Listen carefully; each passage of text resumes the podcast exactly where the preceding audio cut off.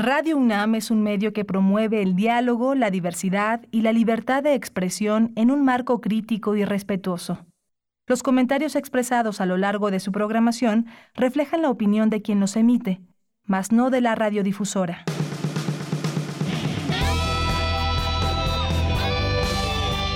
Prisma RU. Relatamos al mundo.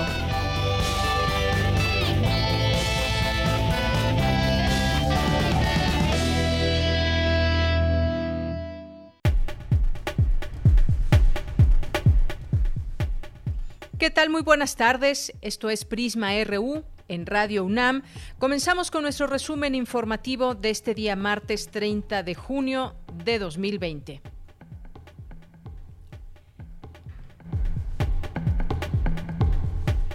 En los temas universitarios presentan el sitio web Género en México, Fuentes para su historia.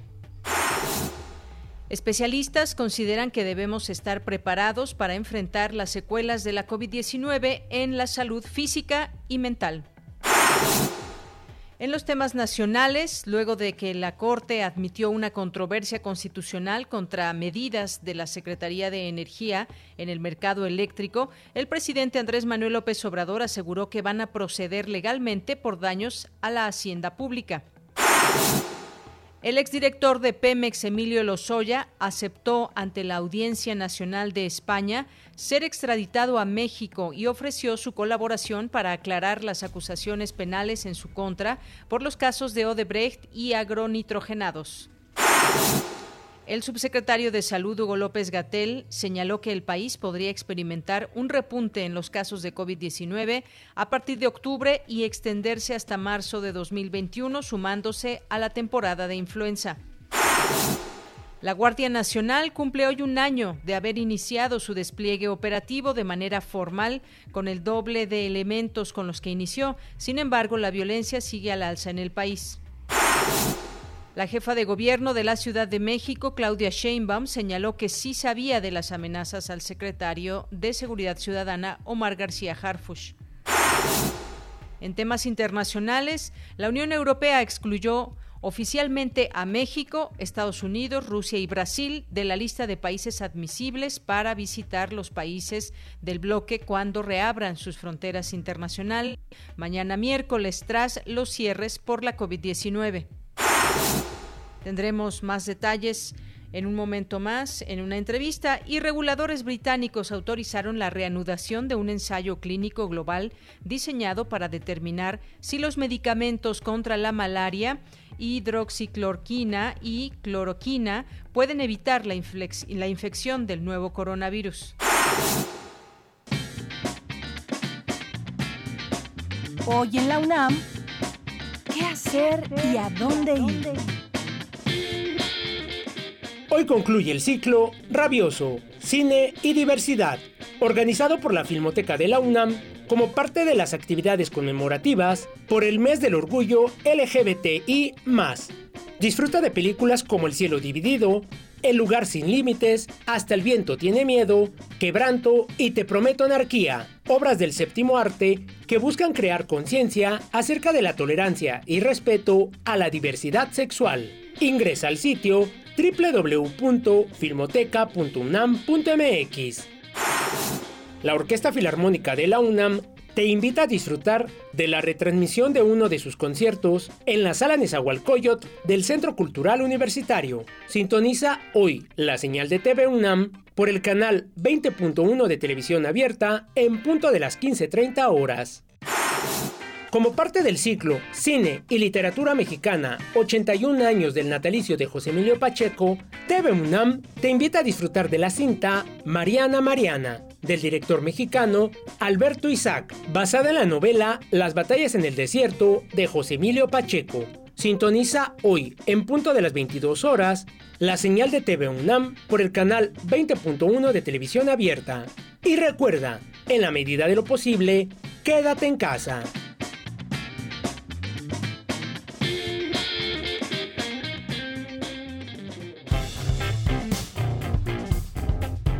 Campus RU.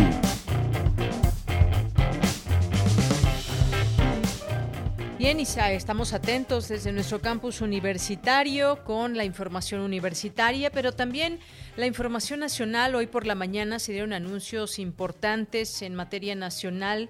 Uno de ellos, y bueno, esta conferencia que dio eh, la Fiscalía, el fiscal general de la República, eh, Hertz Manero, y en donde se confirmó la detención de Ángel N., alias el Mochomo, como presunto responsable del delito de delincuencia organizada.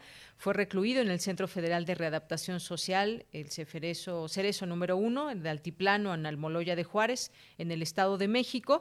Y es que, de acuerdo con la llamada verdad histórica de las investigaciones por la desaparición de los 43 estudiantes normalistas de Ayotzinapa, este personaje sería uno de los presuntos responsables de los hechos, junto con sus hermanos Mario Adrián Sidronio, fundadores del grupo delictivo Guerreros Unidos. Ya hay reacciones a todo esto. El abogado de los familiares de los normalistas, Vidulfo Rosales, pidió que se implementen mecanismos de colaboración necesaria para obtener la información que lleve al paradero de los jóvenes desaparecidos desde septiembre de 2014 y con esto se abren de nueva cuenta esperanzas para conocer la verdad del destino de los estudiantes.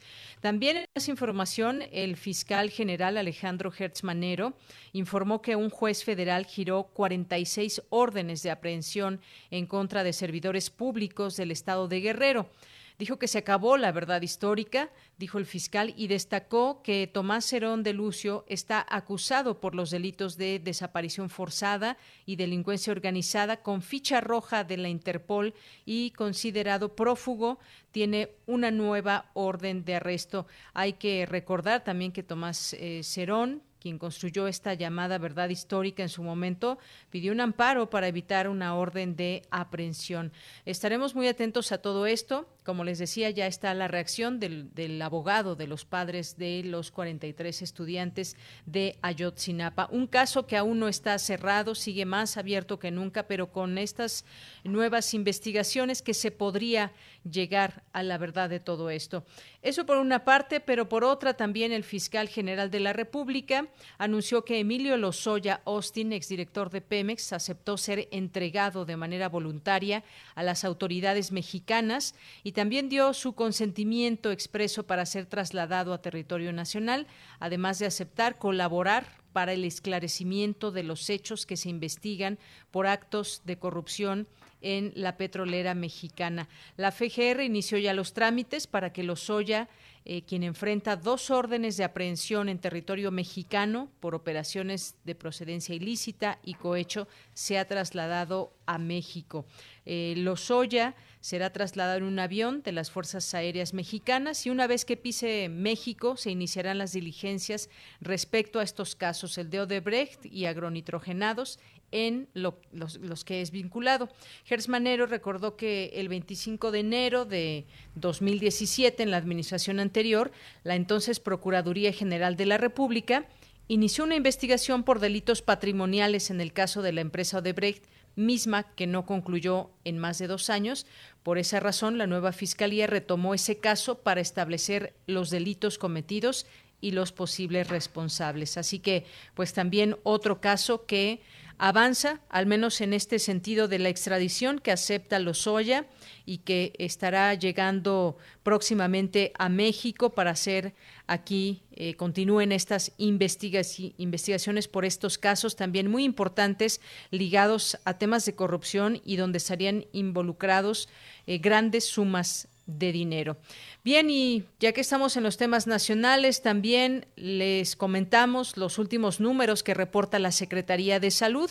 Reportó que la cifra de muertos por coronavirus en México es de 27.121 personas fallecidas por eh, COVID-19. Los contagios confirmados suman 220.657 casos y 66.910 casos sospechosos. Estas son las últimas cifras que se dan a conocer ya estando en la Ciudad de México, así como otros 16 estados, en semáforo color naranja. En otra información, eh, especialistas consideran que debemos estar preparados para enfrentar las secuelas de la COVID-19 en la salud física, pero también en la salud mental. Mi compañera Cristina Godínez nos tiene esta información. Adelante, Cristina.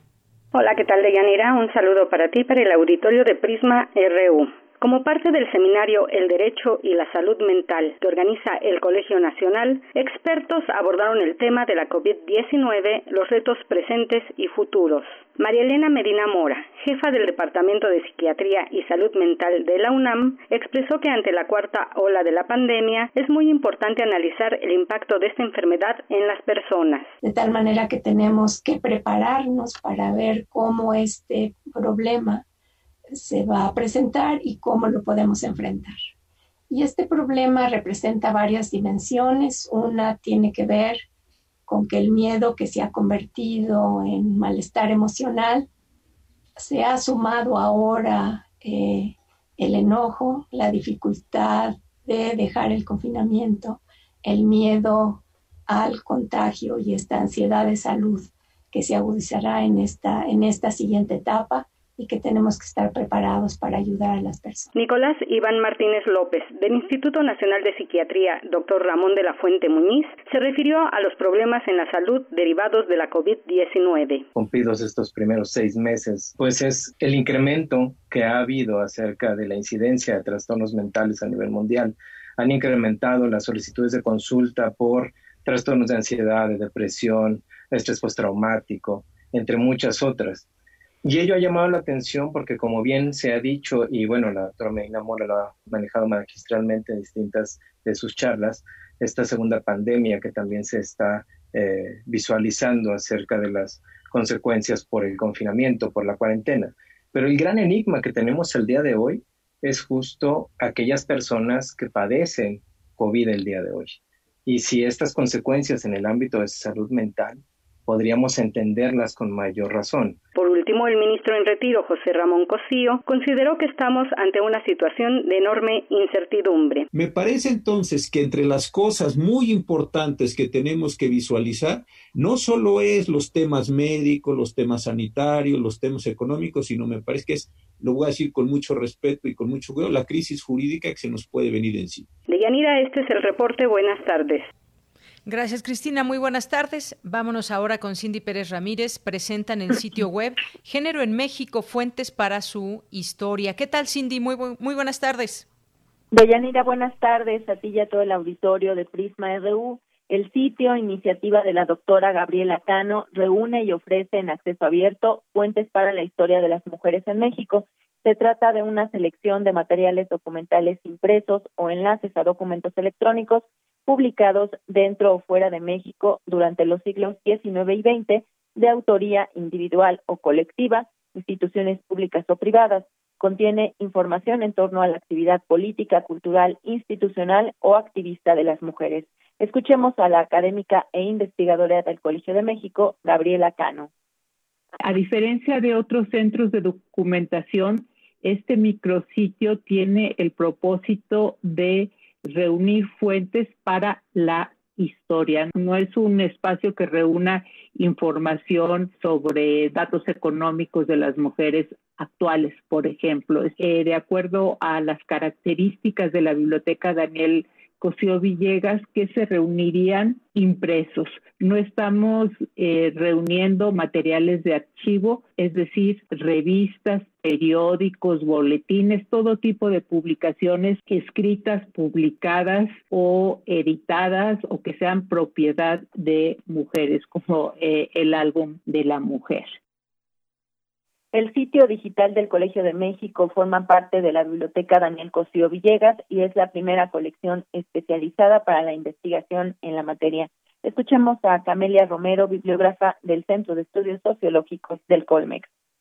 Este proyecto consiste en dos etapas. La primera incluye el acopio de los documentos con un registro básico de autor, título y fuente. Y la segunda etapa, que ya se está trabajando, es la identificación de los contenidos con uso de tesauros de estudios feministas, mujeres y de género, así como la incorporación de nuevos términos acuñados a lo largo de la historia. Como objetivos tenemos visibilizar las relaciones de género, garantizar el acceso abierto de los documentos, fortalecer la investigación. Con respecto a la colección de libros raros, tenemos esta colección ya que fueron publicaciones que por su significado cultural e influencia en el tiempo y los temas tratados tienen un valor social y son únicos en su época. En este momento tenemos incorporados solamente dos títulos de Hermila Galindo, uno es un presidenciable y la doctrina Carranza.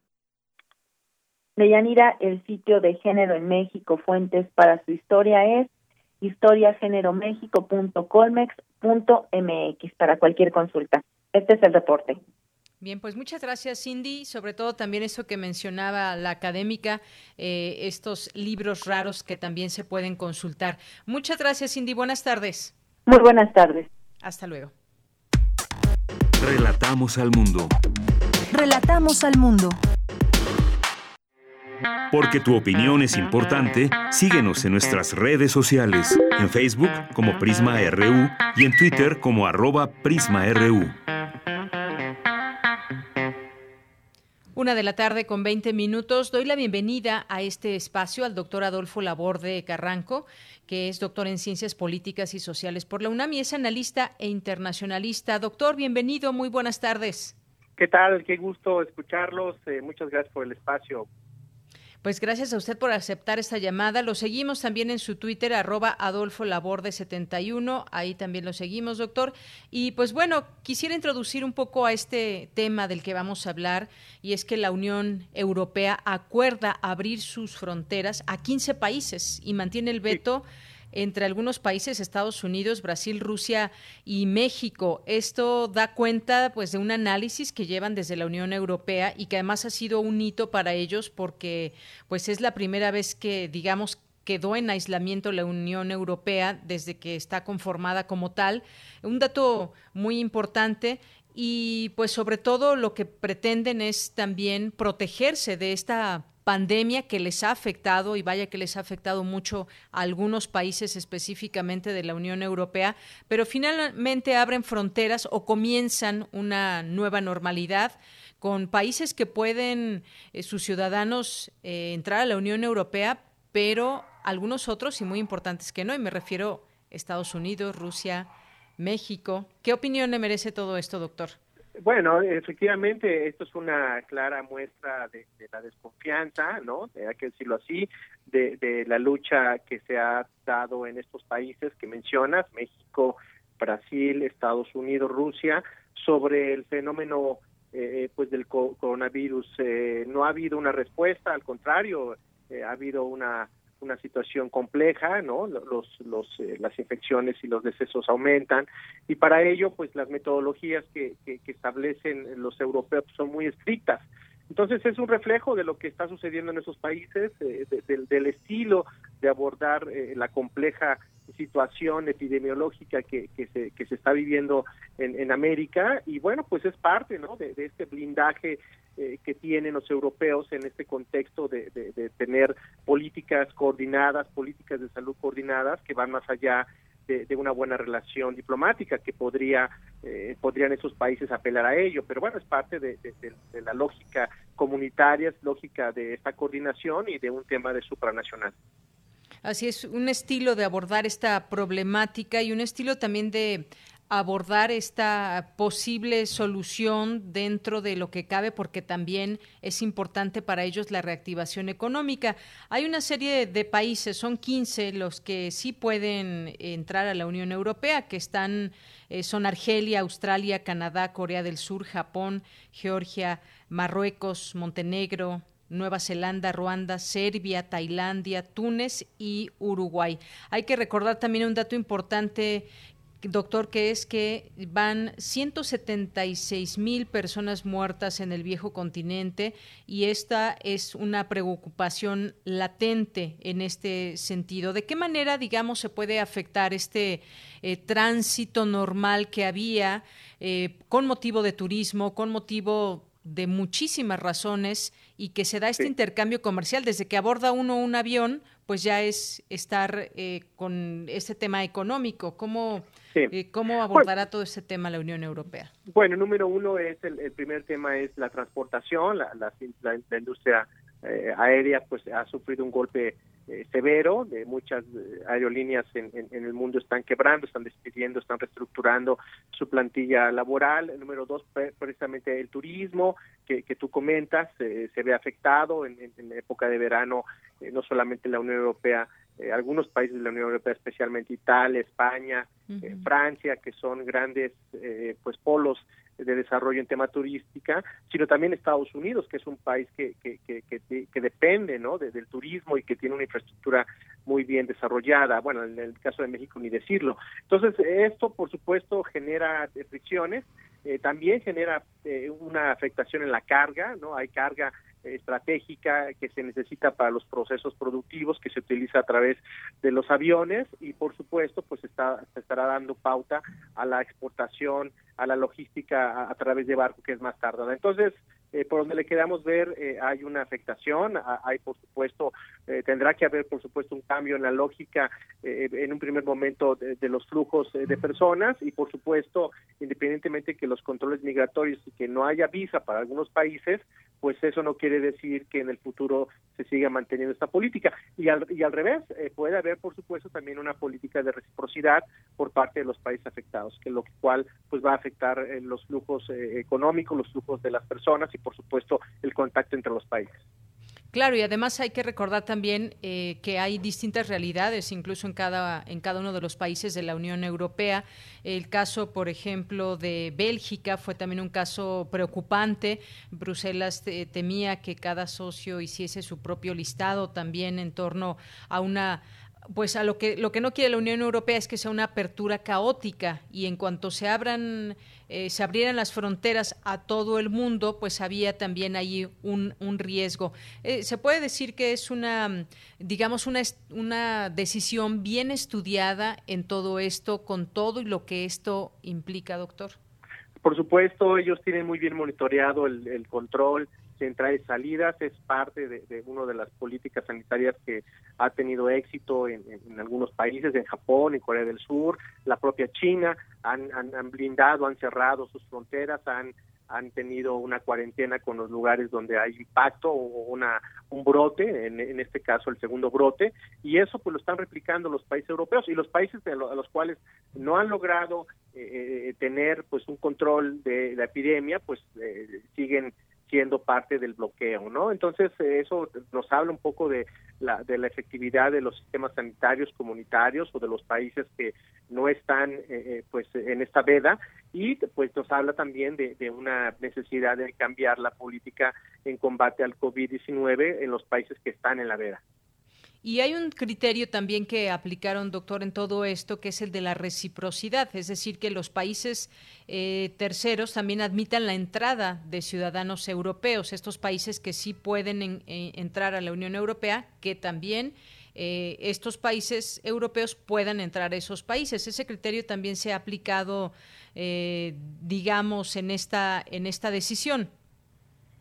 Sí, efectivamente, pues es parte de la cooperación, es parte de la lógica pero ante eso está eh, en un primer momento la efectividad y los resultados en la política de combate, la política sanitaria de combate de los países que, han tenido éxito. Y en y, bueno y, en el caso contrario bueno pues está está clara la, la, la, ineficiencia de, algunos sistemas sanitarios de los países que están todavía en tela de juicio eh, y en donde independientemente de, de, que ellos digan que hay una un avance pues los resultados están a la vista de todos Así es. Y además, bueno, eh, este listado en, su momento también ha provocado cierta tensión entre los socios europeos, una negociación en donde pues no es que todo fuera eh, de la misma manera para todos, no todos opinaban de la misma manera, vaya, eh, y pues bueno, describen como una de las más duras también estas decisiones que se han tenido que tomar de los últimos tiempos, porque incluyen también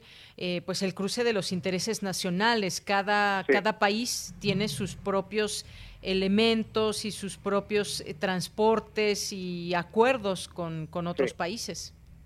Sí, y eso, repito, independientemente de que haya un principio de movilidad eh, eh, en el contexto de la Unión Europea, que es parte de, este proceso de integración que lleva muchos años, pues también están los intereses nacionales, como tú lo dices, y a pesar de que existen eh, compromisos globales al interior de, la Unión Europea, eh, muchos países eh, pues no los cumplieron por un tema de interés nacional, por un tema de salvaguardar pues los, intereses de, pues, de los de los nacionales, a pesar de que existe este mecanismo de movilidad en donde no se necesita visa y no hay controles y las fronteras eran libres, ¿no? En, en este caso pues está monitoreando. Y es un monitoreo constante, doctor, en todo esto, porque puede cambiar de un momento a otro la realidad incluso de los países a los que permite ahora eh, la Unión Europea viajar a, su, a, estos países. Sí, efectivamente es un proceso dinámico de, que lo están monitoreando y, bueno, pues en aquel país donde haya un brote, donde se note que existen problemas sanitarios, pues lógicamente eh, será parte de este bloqueo o de la vigilancia más extrema. Y bueno, por otra parte también, doctor, está pues este flujo que está afectado de las personas en cuanto a viajes de placer. Esta es una época donde hay mucho movimiento de las personas, donde eh, hay vacaciones de parte de mucha gente en el mundo, donde los estudiantes también incluso eh, tienen un periodo largo de vacaciones, donde las personas, eh, pues muchas de ellas en el mundo tenían ya comprados distintos paquetes para, para viajar.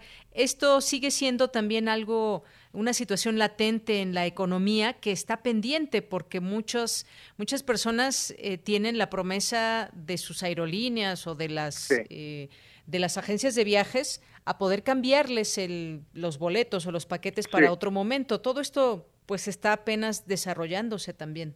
Sí, efectivamente, y siempre y cuando no haya eh, una pues un anuncio de quiebra o que, o que las empresas dejen de cotizar en bolsa, en el caso de las muy grandes, eh, pero bueno, esto no, no, no es algo eh, que, que, se vaya a cumplir a, cabalidad. Habrá algún cambio de políticas y, por supuesto, también habrá eh, algunas empresas que, que, que, no logren cumplir con los cambios que se solicitan por todo lo que se está viviendo en los últimos meses. Por lo tanto, pues no es garantía. Ojalá y sí, ojalá y, tengan la responsabilidad, cumplan su, su palabra, pero, pero es complicado porque tampoco hay la certeza de cuándo se podrá eh, mover, ¿no?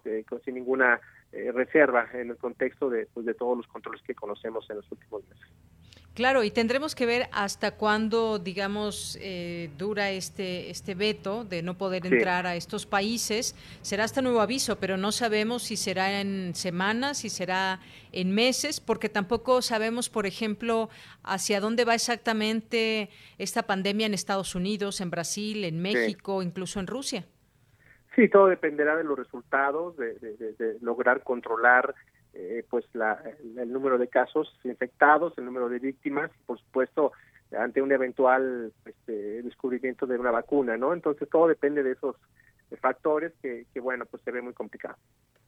Bien, doctor, iremos cerrando esta entrevista, pero me gustaría que me dijera algunas eh, de estas, de esta medida, pues, ¿cómo afectará a México en el caso eh, ¿En qué afecta a México el que no puedan viajar sus ciudadanos a la Unión Europea?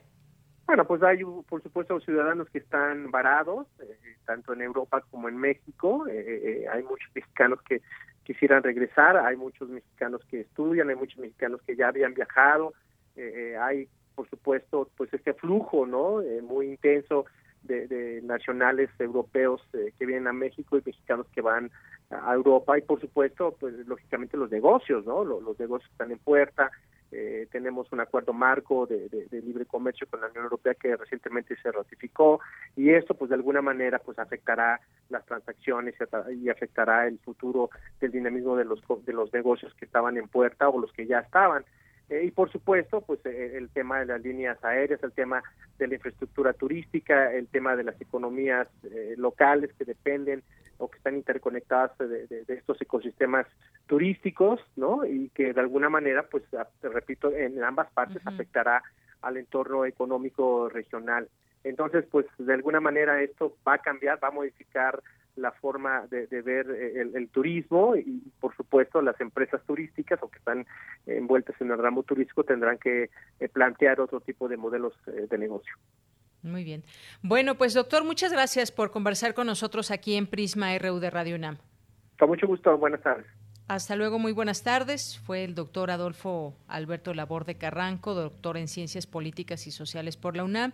Es analista internacionalista y bueno, pues de acuerdo con eh, también con esta información para seleccionar a estas naciones se tomaron en cuenta estos criterios que hablábamos, la cantidad de casos confirmados de coronavirus reportados en estas, en estas naciones, la respuesta de sus gobiernos ante la pandemia y si existe reciprocidad entre los países y los que comprenden la Unión Europea, es decir, si los ciudadanos europeos de ese grupo pueden viajar a esos territorios. Estos fueron, digamos, los criterios que se tomaron en cuenta para esta decisión. Los residentes de naciones de la de la Unión Europea pueden viajar de un país miembro a otro sin ninguna restricción, entre ellos, entre la Unión Europea.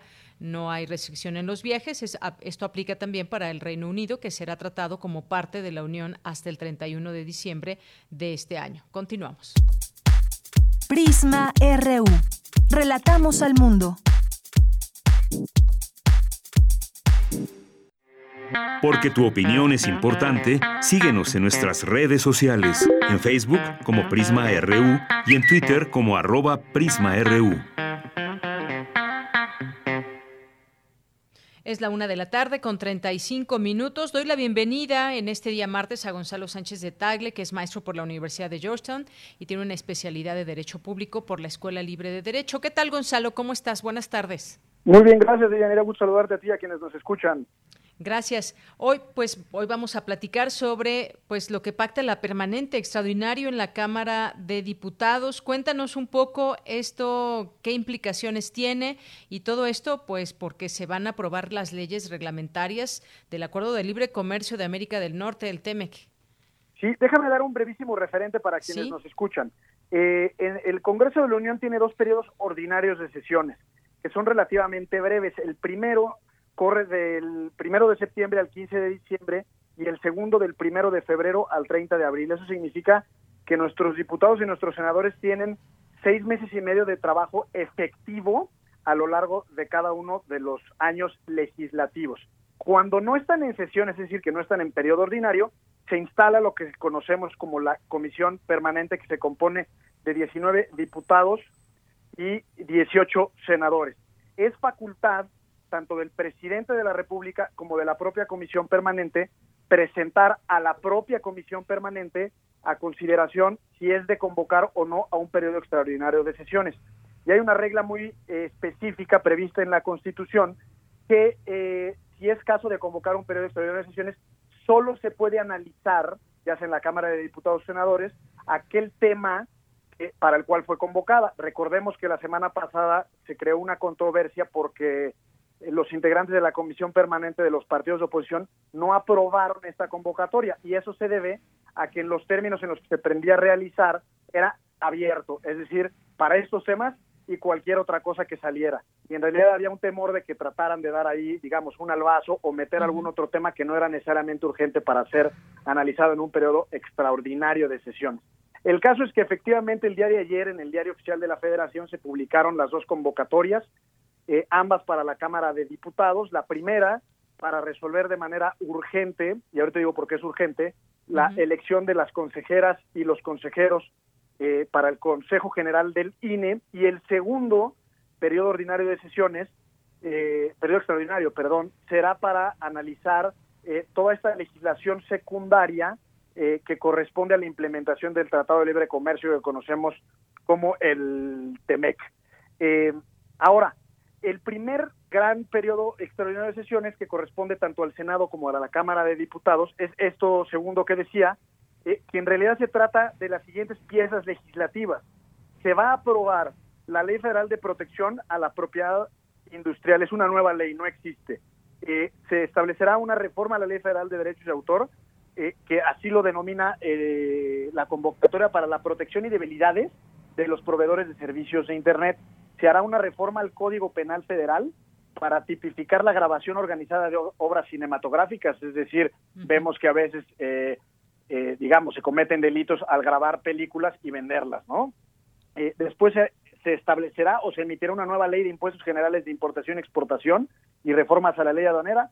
Se establecerá o se emitirá una nueva ley de infraestructura de calidad y solo en el Senado se aprobará el acuerdo de cooperación en materia ambiental entre Canadá, Estados Unidos y México. Eh, aquí el problema es que el propio TEMEC no establece una temporalidad específica para la aprobación de estas leyes. No pretendo entrar a los detalles específicos de cada una de estas iniciativas, pero sí hay cuestiones muy delicadas, por ejemplo, en materia de derecho de autor, eh, que la Asociación Civil R3D ya lo ha hecho notar en, en medios públicos, pero el punto es que eh, el problema, como sucede mucho en nuestro país, es eh, aprobar y legislar al vapor y fast track, como, como le decimos. ¿Y qué sucede con eso? Que nos perdemos en los detalles, en realidad no hay posibilidad de ejercer una observación ciudadana sobre qué es lo que se está eh, discutiendo y eventualmente aprobando. Incluso la propia convocatoria solicita que se dispensen todos los trámites para discusión y votación, es decir, es literalmente fast track. Y en ello perdemos obviamente el detalle de todo aquello que se está discutiendo en temas muy relevantes como importación, exportación, derechos de autor y todo lo que ya me refería. Así es. Bueno, pues todo esto es sin duda muy importante. Queremos platicarlo contigo porque qué significado tiene esto, este periodo o esta, este extraordinario en la Cámara de Diputados. Si son temas importantes, ya mencionabas algunos, está también lo del TEMEC y está también lo del INE, Gonzalo. Claro, eh, el segundo periodo extraordinario de sesiones que solo corresponde a la Cámara de Diputados es para elegir a las cuatro consejeras y consejeros que están vacantes esas plazas del Consejo General del Instituto Nacional Electoral. Recordemos, y seguramente quienes nos escuchan han oído que John Ackerman pues se ha metido en broncas porque pertenece a un determinado comité de evaluación. Bueno, en febrero de este año, para ser exacto, el 14 de febrero de este año se emitió la convocatoria para eh, suplir y elegir a los cuatro consejeros que, faltan del INE. E, el paso previo, digamos, el primero de los peldaños que se tiene que realizar para la elección de esos cuatro consejeros es elegir al comité de evaluación. El comité de evaluación lo componen siete personas y son electos a, a propuesta dos personas por la Comisión Nacional de Derechos Humanos, otras dos por el INAI, el Instituto Nacional de Acceso a la Información Nacional, eh, y las tres restantes por la Cámara de Diputados. Eh, por lo que hace a John Ackerman, creo que tiene todo el perfil eh, y, pues, digamos, sus características personales lo hacen ser vociferante, pero no creo en lo personal que lo descalifiquen para pertenecer a este comité. Incluso el comité es plural. por ejemplo, Diego Valadez, que pertenece a la universidad, también es parte de este comité. Y en ese sentido, estas siete personas se encargan de evaluar a todos los perfiles que se propongan para ser consejero o consejera. ¿Y qué sucede? Una vez que hacen, digamos, este examen exhaustivo, eligen a cinco personas por vacante. Eh, y esas cinco personas, que por supuesto tienen que respetar eh, el principio de paridad de estas cuatro, cinco de esas eh, personas, digamos, dos eh, espacios vacantes tienen que ser llenados forzosamente por mujeres.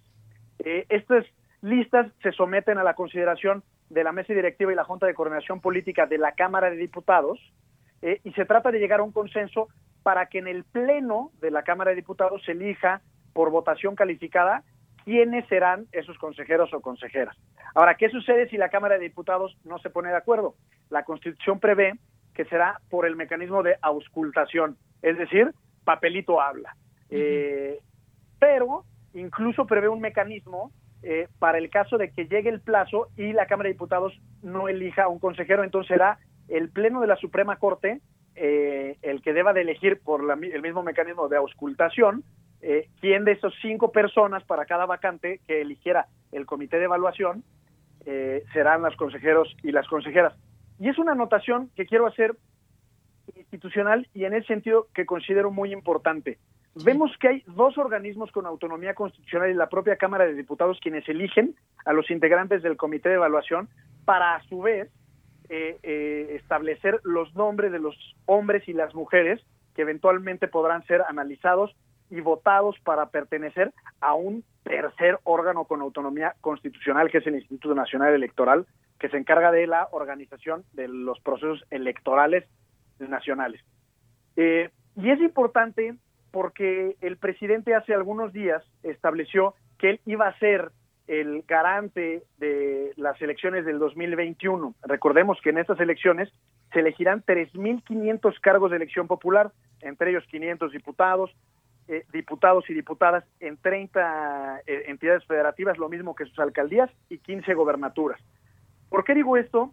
Porque la apreciación y valoración institucional viene arrastrada desde el mismo mecanismo de elección, ya no solo de los consejeros, sino de las personas que proponen a la Cámara de Diputados, a los perfiles que pueden eventualmente elegir. Entonces, si pensamos en la necesidad del fortalecimiento institucional de nuestro país a través de distintos mecanismos, pues qué mejor caso que la elección de los consejeros para considerar que, eh, que debemos de transitar al fortalecimiento de las instituciones, sobre todo eh, de la institución electoral, porque eso es eventualmente lo que trasciende más allá de la política o más allá de las ideologías de partido y de los exenios en particular. Así es, Gonzalo. Hoy estaba viendo, pues ya empezó este eh, en punto de las 12.36 este eh, periodo, digamos, con un quórum de 347 legisladores presentes en este periodo extraordinario de la Cámara de Diputados. Hace una semana eh, platicábamos de esta controversia constitucional, tú recordarás de las Fuerzas Armadas en labores de seguridad pública. Y bueno, pues antes de iniciar esta sesión, digo, lo comento porque me parece importante, aquí lo hemos platicado tú y yo con el auditorio, la bancada del Partido del Trabajo en la Cámara de Diputados exigió la salida de Laura Rojas de la presidencia de la Cámara de Diputados después de que presentó esta, esta controversia constitucional contra el decreto presidencial. Digo, lo quería comentar, importante también como contexto de lo que sucede, ¿no?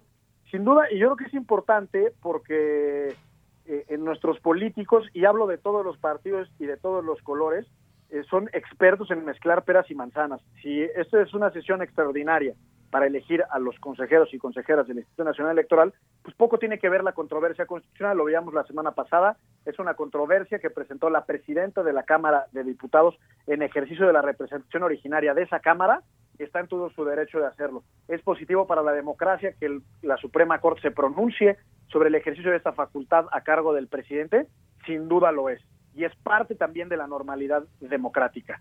Eh, y en ese sentido, pues yo creo que en realidad son, son, es propio de la politiquería y de la política que eh, la asamblea, digamos, deliberativa por excelencia, que es la Cámara de Diputados, se preste estas cosas. Es normal, a mí no me preocuparía, pero lo importante, como lo anotabas, es la ausencia de una tercera parte de los diputados y diputadas.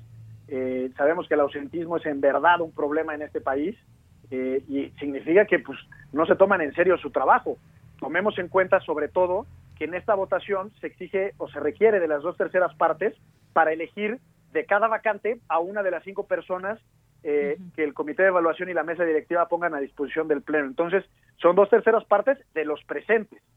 Entonces, obviamente, el umbral de mayoría efectiva y real se reduce si es que no llegan más diputados y diputadas a esta sesión.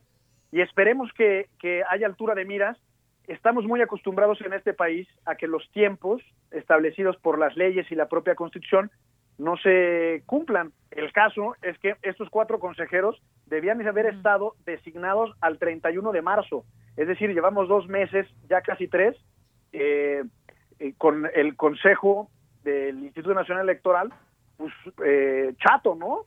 O sea, faltan cuatro consejeros, es una función indispensable y por eso refería la importancia de las elecciones del 2021, no solo por el número de personas que se van a elegir, sino porque, digamos, en su ascendencia y trascendencia política del resultado de esta elección se determinarán dos cosas. El resto del sexenio de López Obrador, es decir, la estabilidad política y la posibilidad real de que López Obrador lleve a cabo proyectos, que se le apruebe el presupuesto, etcétera. Eh, también a nivel eh, local, eh, recordemos que el federalismo, además de distribuir competencias, es un contrapeso vertical al ejercicio del poder central. Y pues bueno, en eso estamos. Esperamos que salga ya de inmediato los consejeros y que los diputados y las diputadas estén a la altura y que realmente elijan a los mejores perfiles y que no se reparta, como lo hemos visto en el pasado, por cuotas. Muy bien. Bueno, pues sí, estaremos ahí atentos. Ha iniciado ya este periodo, a ver qué emana de todo esto. Por lo pronto, Gonzalo, muchas gracias como siempre. Al contrario, Dinero, un gusto, un abrazo. Igualmente, hasta luego, Gonzalo Sánchez de Tagle, maestro por la Universidad de Georgetown y tiene una especialidad en Derecho Público por la Escuela Libre de Derecho. Continuamos y vamos a presentarles a continuación, a propósito de la COVID-19, eh, del 29 de junio al 4 de julio de 2020, se está realizando el coloquio internacional Virus, Historias Umbrales, donde investigadores y expertos de diversos países debaten en línea la pandemia actual. Eh, con el cine como detonante organizado por el Instituto de Estudios Críticos, sin costo alguno, pero con registro previo. Vamos a escuchar esta invitación que nos deja Dulce Wet.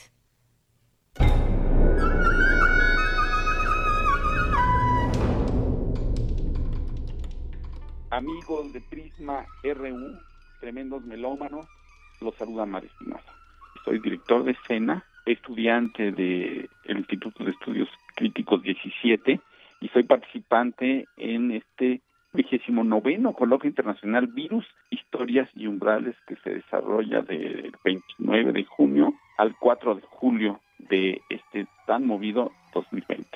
Este coloquio internacional, el número 29, trata sobre virus, historias, umbrales y por un lado se dedica al análisis de toda la cuestión de, del virus, haciendo análisis de películas, cosa que está muy interesante como la amenaza de Andrómeda, el año de la peste, virus, la peste, outbreak, la muerte negra, contagio, el año de la peste. Y a partir de eso, de cómo se aborda esto del cine, se hacen análisis tanto de las películas como de nuestra realidad. Y bueno, va a haber muchos ponentes muy interesantes México y de todo el mundo que hablarán sobre la medicina, sobre la pandemia, a tratar todo este tema en este coloquio en forma de mesas o en forma de conferencias. Y va a haber un par de presentaciones artísticas, una de ellas de la mí, se llama Verde Cruz o Los Últimos Lazaretos, un trabajo que iba a ser inicialmente una puesta en escena teatral, pero justo por la pandemia se tuvo que hacer como una pieza multimedia sobre las políticas de aislamiento y un poco indignas también de los enfermos de lepra, los ex pacientes de lepra en todo el mundo, tratando de recuperar la historia de los que han sobrevivido a esta política, porque la lepra ya no se trata como antes. En tiempos inmemoriales se apartaban a los enfermos de lepra y se les aislaba el resto de la sociedad para que no los contagiaran. En el siglo XIX y buena parte del XX se sigue esta política, pero ya con una idea más científica. Era una enfermedad que no tenía todavía cura y a mediados del siglo XX se encuentra la cura y se van desarticulando los leprosarios y esto va cambiando. Los sobrevivientes de esta política de encierro, de los lazaretos o de los leprosarios o los leprocomios, que tienen todos esos nombres, que son como campos de concentración, quedan muy pocos ya y ellos dan su testimonio y este trabajo se hizo aparte del testimonio de los expacientes de lepra en un lugar específico que fue el Hospital Gonzalo González en Quito, Ecuador, y los testimonios de personas que estuvieron en otro leprosario en Colombia, que se llama Agua de Dios, y trabajando con una técnica que se llama verbatim, que es a partir de la voz, los actores y las actrices hacen como si fueran medium, dándole voz y cuerpo a los testimonios de estas personas hablamos sobre el encierro en que estuvieron sometidos ex pacientes de lepra durante todas sus vidas. No son los mismos los encierros, porque una cosa es toda la vida y otra cosa es durante esta pandemia. No es lo mismo tener una enfermedad tan tremenda y tan también rechazada por la sociedad a aislarse como una forma de no ser contagiado ni contagiar a otros voluntariamente. No es lo mismo, desde luego, pero sí cabe reflexionar muchas cosas a partir de cómo la forma de enfrentar una pandemia en el siglo XXI no dista tanto de las estrategias empleadas en el siglo XVI contra otro tipo de enfermedades, entre ellas la lepra.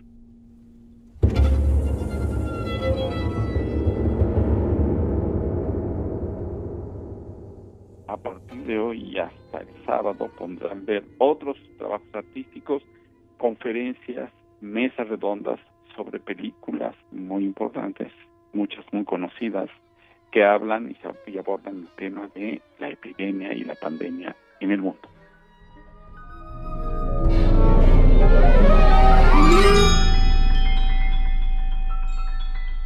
Bueno, muchas gracias y hasta la próxima.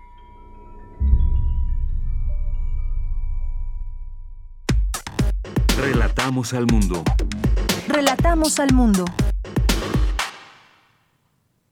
Una de la tarde con 53 minutos. Le doy la bienvenida a este espacio a Felipe de la Cruz, que es eh, vocero y padre de uno de los estudiantes de Ayotzinapa. Muy buenas tardes, Felipe de la Cruz. Buenas tardes y gracias por el espacio. Gracias. Bueno, siempre que vemos estas informaciones que resultan ser muy importantes para el caso, eh, nos gusta escuchar también de parte de ustedes esto qué significa ahora con este anuncio que se hace en la mañana de la Fiscalía General de la República eh, por parte de Alejandro Hertz Manero en torno a esta eh, pues esta detención eh, de el alias el Mochomo Ángel N y cómo contribuye también esto a que se llegue poco a poco a, la verdad. Bueno, pues mira, para nosotros es bien importante el anuncio que hace el fiscal general en el sentido de que se supone que es uno de los cabecillas del grupo delincuencial de Guerreros Unidos acá en Guerrero y que es el autor intelectual de la desaparición de los jóvenes en ese momento. Pero para nosotros está, ahora sí que la zozobra, en que él pudiera decir el paradero de los jóvenes, porque pues ya sabes que hubo más de ciento y tantos detenidos y entre ellos su hermano, Sidronio Casarrubias, que fue liberado por la mala manera en cómo llevaron a cabo las investigaciones, por tortura, y bueno, eso nos hizo que hasta hoy no sepamos nada del paradero de los jóvenes. Por eso la detención del Mochomo a nosotros no nos da la seguridad de que pudiera decir dónde están, pero nos alienta el que pudiera hacer todo lo contrario y que pues ahí como que le estamos perdiendo la comunicación. Don Felipe, ¿me escucha? Sí, sí, yo escucho ah, muy bien. Muy bien.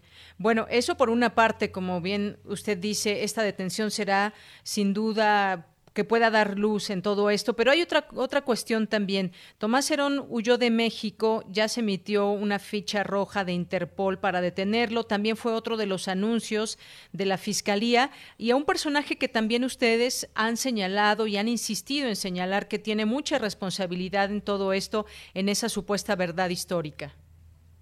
Sí, definitivamente desde siempre lo hemos señalado como responsable de distraer en tiempo real, de hacer mal la investigación y todo esto, porque él era el jefe de pues, del caso de Sinapa como parte del aceido y pues salieron los restos del río San Juan. Y hay muchas cosas que lo señalan, la tortura y todo esto, entonces nosotros sabemos que él pudiera así darnos la luz para saber el paradero de los y la presión que se emite en su contra y el amparo que solicita, pues nosotros como padres de familia exigimos a, al Poder Judicial que en vez de otorgarle un, un amparo, se tenga que detener en el país que se encuentre porque es necesario que pague sus crímenes. Así es. En este anuncio también eh, importante, el fiscal anunció que hay 46 órdenes de aprehensión en contra de servidores públicos de diversos municipios del estado de Guerrero por los delitos de desaparición forzada y delincuencia organizada en relación al caso de los 43 normalistas. Este es un anuncio importante, aún eh, no se llega a la verdad. Ha pasado ya mucho tiempo, Felipe, sin embargo, pues... Eh, este puede ser también un momento importante también para conocer eh, finalmente la verdad después de tanta espera que han tenido ustedes y la sociedad mexicana también. Sí, claro que es muy importante. El rompecabezas se empieza a formar, las, em, las piezas empiezan a salir y ojalá muy pronto tengamos los nombres, porque sabemos nosotros que el presidente de ya había sido detenido en su momento y lo liberaron en ese tiempo cuando para nosotros la policía de Cocula participó de manera directa en los hechos, Huizuco y otros municipios aledaños a Iguala. Entonces, ojalá muy pronto tengamos ya los nombres y a las personas detenidas en estas órdenes de aprehensión. Claro, porque bueno, también lo que dijo el fiscal es, es, que estos delitos no habían sido ni investigados ni judicializados en las diligencias que en su momento realizó la entonces Procuraduría General de la República, ni más ni menos que no habían sido investigados estos delitos. Sí, pues mucha mucha línea de investigación las dejaron a un lado y simularon siempre simplemente el trabajo en ese momento y por eso hasta este tiempo seguimos en espera de que haya verdad y haya justicia y esperemos que hoy en corto tiempo tengamos ya pues más evidencias de que pronto estaremos cerca de la verdad y del paradero de nuestros jóvenes. Por supuesto. Eh, Felipe de la Cruz, le agradezco mucho estos minutos. ¿Algo más que quiera usted agregar? No, pues que seguimos en espera de verdad, de justicia y de castigo a los responsables y que Tomás Herón de Lucho tenga que estar detrás de las rejas. Así es. Bueno, seguimos atentos nosotros también a través de ustedes y era importante escucharlos también. Usted como representante de los padres también está por ahí en algunas entrevistas el propio abogado Vidulfo Rosales. Estamos atentos y este espacio abierto. Muchas gracias, don Felipe. Gracias a ustedes por toda la cobertura que nos siguen dando. Hasta luego. Muy buenas tardes. Bueno, pues Felipe de la Cruz es vocero de los padres y uno de los padres de estudiantes que hasta el momento no se sabe su paradero y esto que puede vislumbrar una posibilidad de acercarnos a la verdad en todo esto. Ya es la una con 59 minutos. Vamos a hacer un corte en este momento. Hemos terminado ya la primera hora de Prisma RU. Le damos la bienvenida a la segunda hora. Gracias por su sintonía. Espérenos un momento. Ya estamos casi de regreso. Prisma RU. Relatamos al mundo.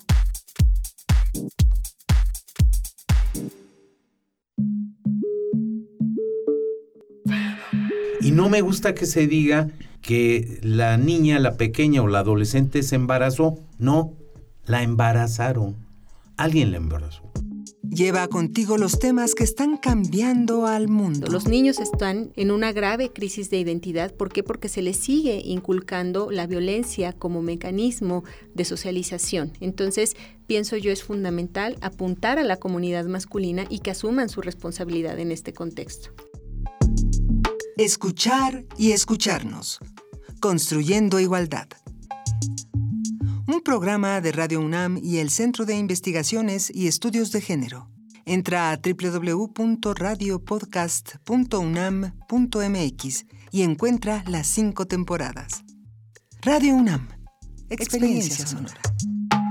En México, 7 de cada 10 mujeres sufren violencia en algún momento de su vida. En los últimos tres meses han sido asesinadas más de 900 mujeres. ¿Y el gobierno quiere resolverlo con esto? Antes de que la violencia se apodere de ti, cuenta. Cuenta hasta 10. Y saca la bandera blanca de la paz. Basta, presidente, no seas insensible. Las mujeres necesitamos protección. Alto a los feminicidios. Hazte responsable. PRD. Durante el distanciamiento físico a causa del COVID-19, la violencia familiar se ha incrementado en todo el mundo. En México, las mujeres y niñas estamos en peligro en donde deberíamos de estar a salvo. Aunque estés en casa, no estás sola. Si sientes que tu seguridad o la de tus hijas o hijos está en riesgo, habla con una amiga o vecina, acuerden un código de alerta, prepara una mochila de emergencia, llama al 911. Iniciativa Spotlight, programa puesto en marcha por la Unión Europea y las Naciones Unidas en alianza con el Gobierno de México. Cada lugar habitado por seres humanos tiene historia y cultura. La música emerge de la tierra como un tipo de planta según el clima. Se alimenta de costumbres, ritos, instrumentos, sensaciones y pensamientos. ¿Quieres escuchar los sonidos de la tierra?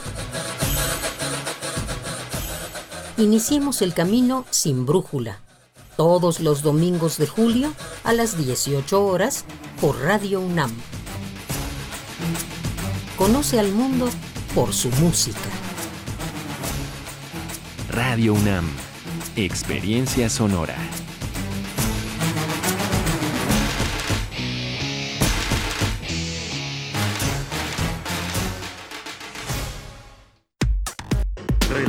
Relatamos al mundo. Relatamos al mundo.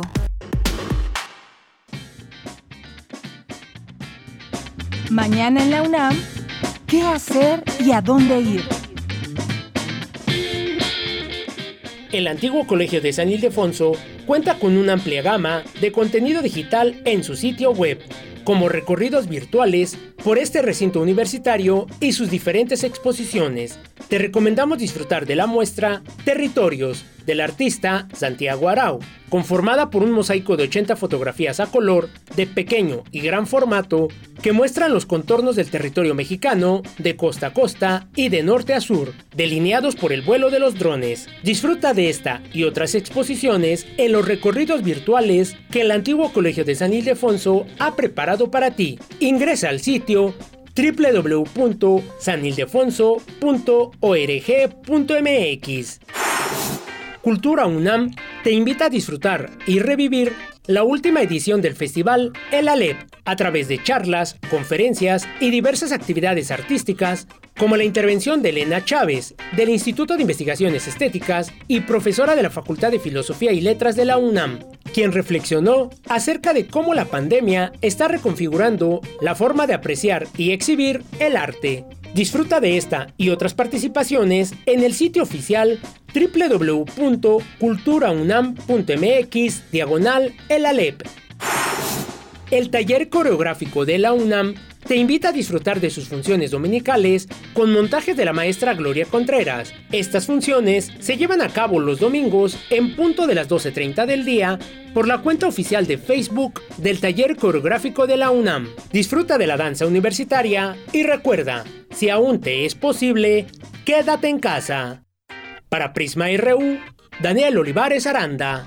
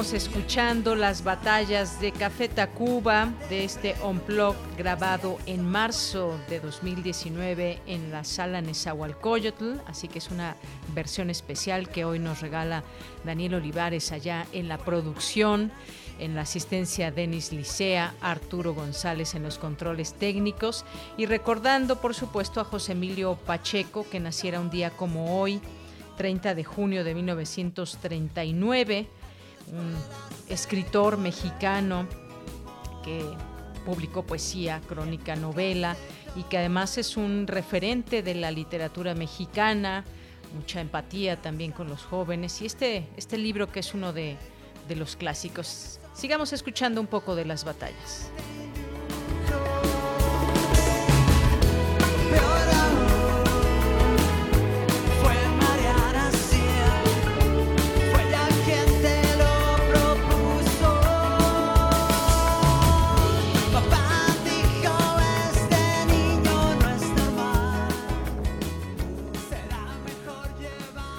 Bien, pues continuamos y ya estamos en esta segunda hora de Prisma RU, transmitiendo para todos ustedes en vivo a través de nuestras frecuencias 860 de AM, 96.1 de FM.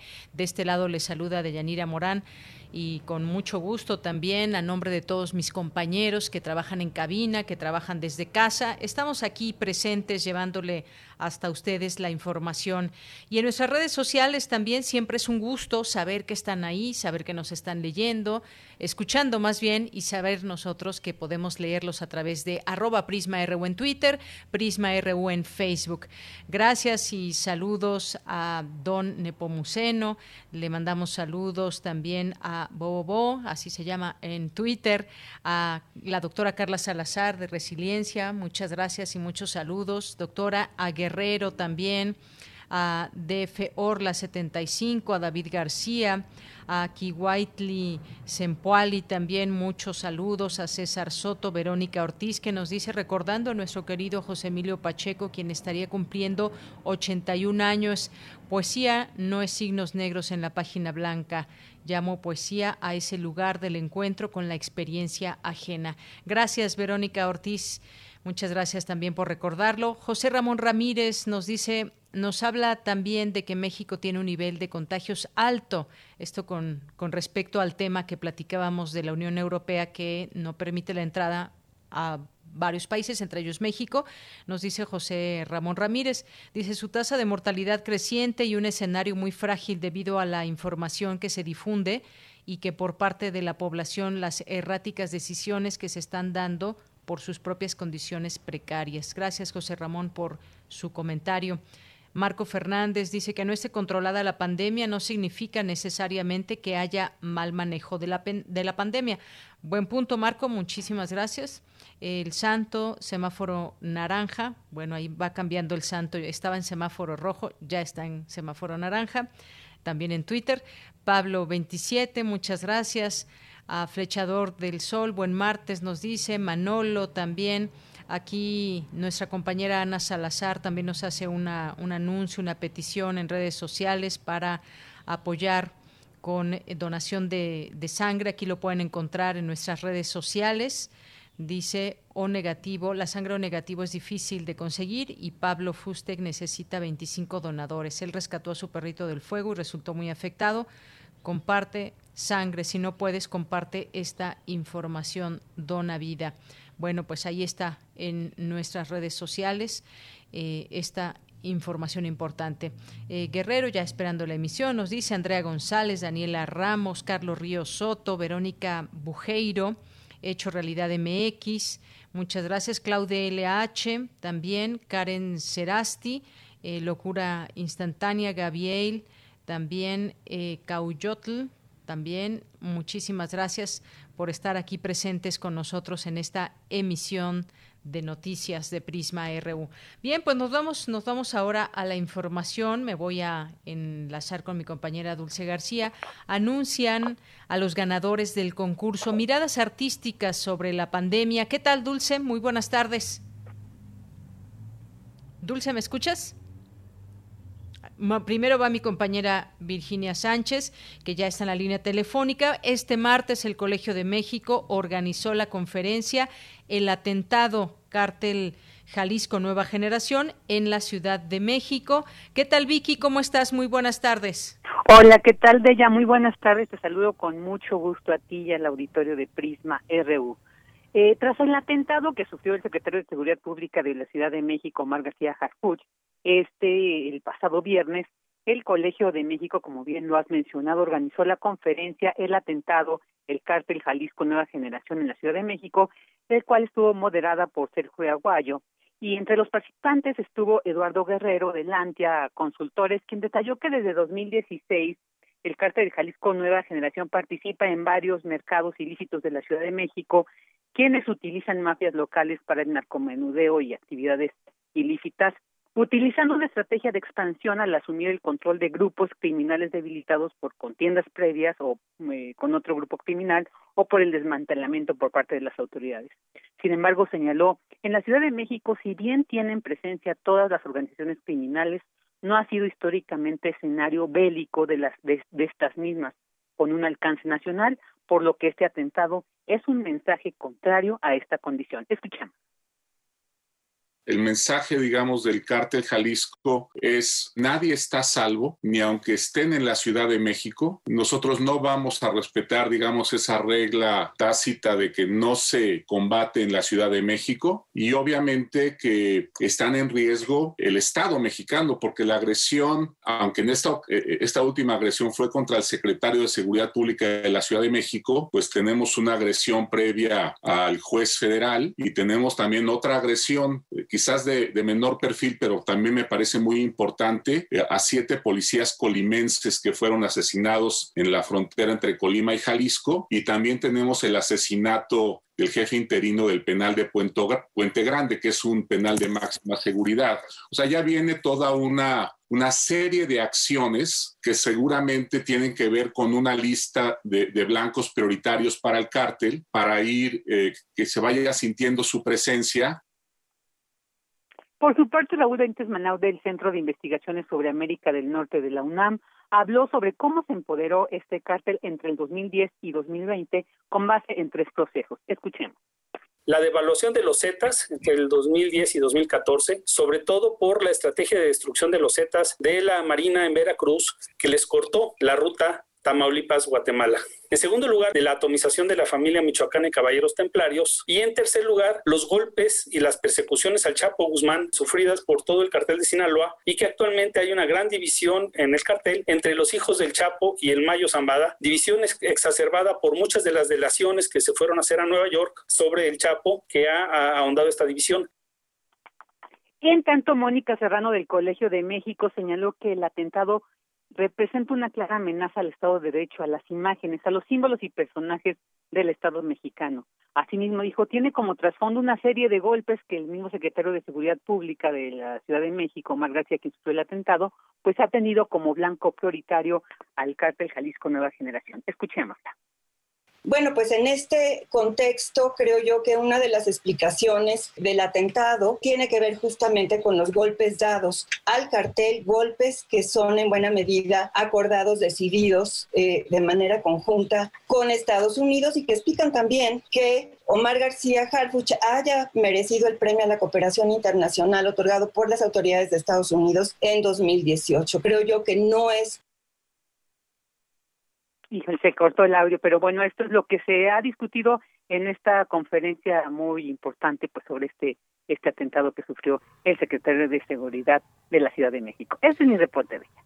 Gracias, Vicky. Claro, y todo lo que deriva, sin duda muy interesante todo esto que platican los, los académicos, los investigadores, eh, esta serie de acciones que se van moviendo en el escenario previo a este atentado, pero también después con estos datos que, que ofrecen y una estrategia en marcha que habrá que, que dar seguimiento, pero eh, y también tratar de entender desde estas voces que estamos escuchando, como este esfuerzo que hace el Colegio de México, pero tratar de entender también cómo pueden actuar los, eh, la delincuencia organizada, cómo es que pretende extenderse, qué significa para ellos un, un, atentado, en este caso fallido, y cuáles son los movimientos también al interior de, de los cárteles, en este caso específicamente en, del cártel Jalisco Nueva Generación. Así es, y bueno, todo un reto para, para el Estado, para esta estrategia de seguridad que se tenga que implementar. Y bueno, no solamente como decían los especialistas en la Ciudad de México, sino en todo el país, esta expansión pues de estos grupos criminales que bien han ido cooptando, ¿no? A, también aprovechándose de múltiples situaciones y que van cooptando a, a personas para incorporarse a estos cárteles y que bueno, pues lamentablemente como lo vimos el viernes pasado, a veces hasta hasta personas civiles pues corren el riesgo de, perder la vida. Así es. Vicky, muchísimas gracias. Gracias a ti, ya Buenas tardes. Muy buenas tardes. Nos vamos ahora a las breves internacionales con Ruth Salazar. Internacional RU. En el mundo ya hay más de 10 millones de personas contagiadas con coronavirus y se han registrado más de 500.000 muertes. Y América sigue siendo la región más golpeada por el virus, según datos de la Universidad Johns Hopkins. Estados Unidos y Brasil se mantienen en los dos primeros lugares de la lista con 2.5 y 1.3 millones de contagios respectivamente. El gobernador de Nueva York, Andrés Cuomo, afirmó que el presidente de Estados Unidos, Donald Trump, abandonó su responsabilidad de combatir la pandemia de la COVID-19 al tiempo que otros estados decidieron detener la reapertura de actividades económicas ante el rebrote de contagios de la enfermedad. El presidente chino Xi Jinping promulgó este martes la polémica Ley de Seguridad Nacional para Hong Kong, considerada por sus detractores como una forma de amordazar a la oposición y socavar la autonomía del territorio autónomo. Ignorando los llamamientos de los países occidentales, el Parlamento Nacional aprobó la ley un año después de las manifestaciones multitudinarias en la antigua colonia británica. La unidad militar de la élite alemana, desestabilizada por varios escándalos sobre vínculos de algunos de sus miembros con la extrema derecha, será parcialmente disuelta, informó hoy la ministra de Defensa Annegret Kramp. El 8 de marzo de 2021 comenzará el juicio de los cuatro policías acusados por el homicidio del afroamericano George Floyd, decidió un juzgado de Minneapolis. No obstante, la fecha podría cambiar si las partes hablan con los medios de comunicación sobre el caso que reabrió las heridas raciales en Estados Unidos. Según un informe de la Cámara Alta de Nueva Gales del Sur, sin una intervención urgente del gobierno australiano para proteger el hábitat y abordar las demás amenazas, los koalas pudieran enfrentarse a la extinción en el estado australiano antes de 2050.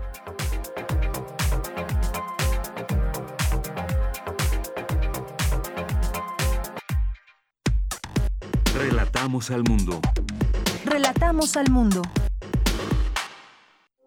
Queremos escuchar tu voz. Nuestro teléfono en cabina es 55 36 43 39. Prisma RU. Relatamos al mundo. Dos de la tarde con 19 minutos. Doy la bienvenida al doctor Constantino Macías García. Él es investigador responsable del Laboratorio de Conducta Animal del Instituto de Ecología, del cual también es director. ¿Qué tal, doctor? ¿Cómo está? Muy buenas tardes. Doctor, ¿me escucha? Doctor Constantino, en un momento lo tenemos, lo tendremos en la línea, me dicen que se cortó la comunicación. Con él vamos a platicar sobre una charla que ya hubo a través de Internet en estas eh, pláticas, en estas charlas que se organizan de manera cotidiana en la UNAM. Y eh, el nombre de esta charla fue ¿Cuáles son las bases biológicas de nuestra conducta sexual? Un tema sin duda interesante y un poco también para eh, hablar de otros temas. Es importante hablar de COVID-19, es importante de hablar de muchos otros temas que están relacionados a la pandemia, pero también de este, ¿por qué no? Doctor, ya, ya me dicen que ya está en la línea telefónica. Le saludo con mucho gusto. Muy buenas tardes. Muy buenas tardes, Yanira. Muchísimas gracias por, por eh, llamar. Bien, doctor, pues a usted gracias por aceptar esta llamada. Decía yo que hubo una conversación, una charla hace unos días sobre cuáles son las bases biológicas de nuestra conducta sexual y me gustaría que nos platicara un poco acerca de, este tema, que nos introduzca un poco para ir entendiendo cuáles son esas bases biológicas que ahora pues definen quizás eh, nuestra conducta sexual. Bueno, sí, en realidad eh, hablaba de las bases biológicas de la conducta sexual en general, aquella que tiene que ver pues con, con, la evolución del comportamiento sexual desde su origen. Y la intención en esa charla era hacer ver que eh, siempre ha habido una, una gran diversidad de, de, formas de reproducción y que las mismas formas de reproducción sexual han sido muy diversas a lo largo de la historia de la vida en la Tierra.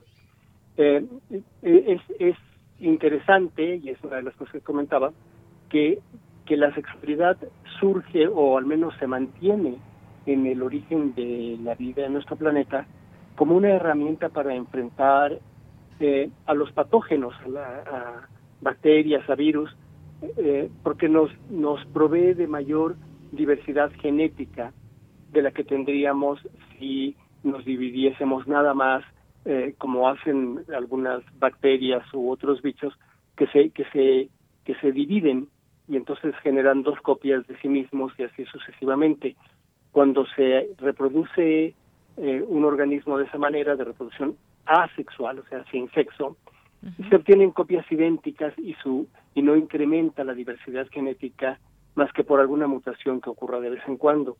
Pero cuando hay reproducción sexual, los organismos comparten parte de sus genes en la creación de un nuevo organismo, a veces simplemente lo comparten como algunos protozoarios, pero en general compartimos nuestros genes con los de la pareja reproductiva y de esa manera eh, generamos una nueva versión de un ser, en nuestro caso de un ser humano, que tiene por lo tanto eh, nuevas oportunidades de enfrentar los retos que le enfrente pues la naturaleza. Ese es el origen de la de la sexualidad Entonces es interesante percatarnos que desde su origen, digamos, por, eh, naturaleza, eh, es diversa. Y este es tal vez el mensaje central de, aquella charla en la que participé. Claro, por naturaleza, esto es muy importante porque de pronto se, se quiere, eh, pues digamos, de organizar también eh, se pretende organizar la sexualidad entre hombre, mujer, por ejemplo. Si nos vamos a estos datos que usted nos está mencionando, irnos al origen, por ejemplo, comprender toda esa diversidad de formas de reproducción sexual, esto que nos explicaba eh, de la sexualidad, pues creo que es importante comprender hoy en nuestros tiempos que todo esto no es que esté definido por la cuestión social, sino que está definido también por cuestiones naturales. Si, si quisiéramos entender, por ejemplo, eh, y no sé si sea su tema, ya usted me dirá, hoy entender pues esa posibilidad que hay, esas posibilidades que hay, eh, no para reproducirse, pero sí para entablar, por ejemplo, una relación sexual entre personas homosexuales y toda esta gama que tenemos también al día de hoy, ¿podemos irnos o encontrar también esas respuestas en la naturaleza y en estos estudios?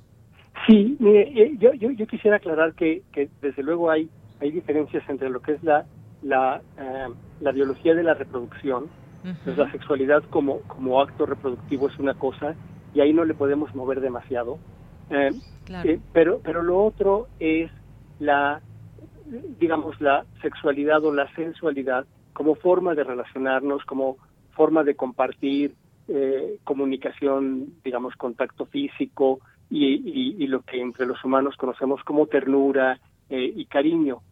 en ese sentido sí tenemos mucha evidencia, por ejemplo, entre los vertebrados, de relaciones entre organismos de un solo sexo o relaciones incluso que cambian de, una época reproductiva a otra. Eh, eh, hay casos de aves, por ejemplo, algunas gaviotas eh, se ha visto y en algunos gansos, en que un par de hembras se juntan para formar pareja reproductiva. No se aparean en el sentido de que, de que no se fecundan una a la otra, pero sí ponen juntas en un solo nido los huevos y crían juntos a los a los pollitos. Esto esto es una forma muy eficiente de producir pollitos porque en un nido normalmente en un nido heterosexual hay tantos huevos como puede poner una hembra, mientras que en un nido homosexual hay tantos huevos como pueden poner dos hembras. Eh, y, comparten el cuidado y comparten sus interacciones sociales eh, como, como una pareja. Esto, es, esto ocurre espontánea y naturalmente en, la naturaleza. Y en mamíferos es muy, muy frecuente que haya interacciones que llamaríamos sexuales, en realidad son, son, son egóticas tal vez, o, o, a veces de dominancia social, entre miembros de un mismo sexo. Eh, por, por diversas razones las hay, las hay de dominancia, como le decía, entre, entre machos que uno monta a otro, tiene una penetración, pero lo monta con, con la finalidad de, de establecer una dominancia o dejar clara una dominancia, pero también hay relaciones similares entre hembras de, de, mamíferos y de hecho el grupo social más estable en muchos, muchas especies de mamíferos es el grupo que forman las hembras de una familia. Entonces, la, el, abanico es muy diverso. Yo diría, en realidad, la, la, el símil apropiado es que es que el, el, arco iris de posibilidades es, es, enorme en tanto a la manera en que en la naturaleza y por supuesto entre los humanos nos, nos, nos podemos relacionar afectivamente con otros. Eh, el arco iris de posibilidades, como usted lo llama. Así es. Y, y bueno, eh, efectivamente, una cosa es la sexualidad, otra la reproducción. Y, esto qué interesante que nos menciona, por ejemplo, de los nidos homosexuales, porque yo estoy segura que muchos de nosotros, quizás gente que nos esté escuchando en ese momento, desconocía este, este tema y es muy interesante. Eh, en mamíferos también, como usted nos, nos platica, estas eh, situaciones que se pueden dar, no con fines reproductivos, pero sí con fines sexuales. Es muy interesante todo esto. Sí, y, mire, es, muy pertinente que, que, lo mencione porque en, en, con frecuencia eh, un bando y otro de, de, los que discuten estos temas eh, hacen, hacen referencia a lo que es natural y lo que no es natural. Y a mí sí me, dejaría, me, me gustaría dejar muy claro que no tenemos ninguna razón buena para hacer que nuestra ética descanse en lo que vemos en la naturaleza. Esa es una especie de falacia que nos llevaría, si, si así fuese el caso, a cometer actos completamente odiosos a, nuestra ética. Por ejemplo, en la naturaleza hay especies que cometen infanticidio sistemáticamente por una serie de razones ecológicas. O, hay especies en las que eh, hay, hay apareamientos sin, sin consentimiento de, de, las hembras, por ejemplo, como algunos pececillos. Eh, y, y esto nos parece odioso desde el punto de vista ético, porque es odioso, punto. No tenemos por qué buscar en la naturaleza ningún tipo de justificación de nuestra conducta ética. Eh, eh, sí nos conviene reconocer qué es lo que traemos como bagaje biológico, porque si no lo reconocemos y no lo queremos, no vamos a poder combatirlo con, con, con herramientas educativas. Pero, pero no tenemos por qué aceptarlo ni, ni, ni, ni, por qué rechazarlo, porque es nada más porque es natural. nuestras decisiones en el marco de la, de la moralidad o de la ética deben ser nuestras. Y nosotros tenemos que ver cómo ajustamos nuestra conducta. Y si nuestra naturaleza nos predispone a ser de cierta forma, pero no queremos ser así, tenemos la capacidad de reeducarnos. Nuestra guía moral debemos ser nosotros mismos.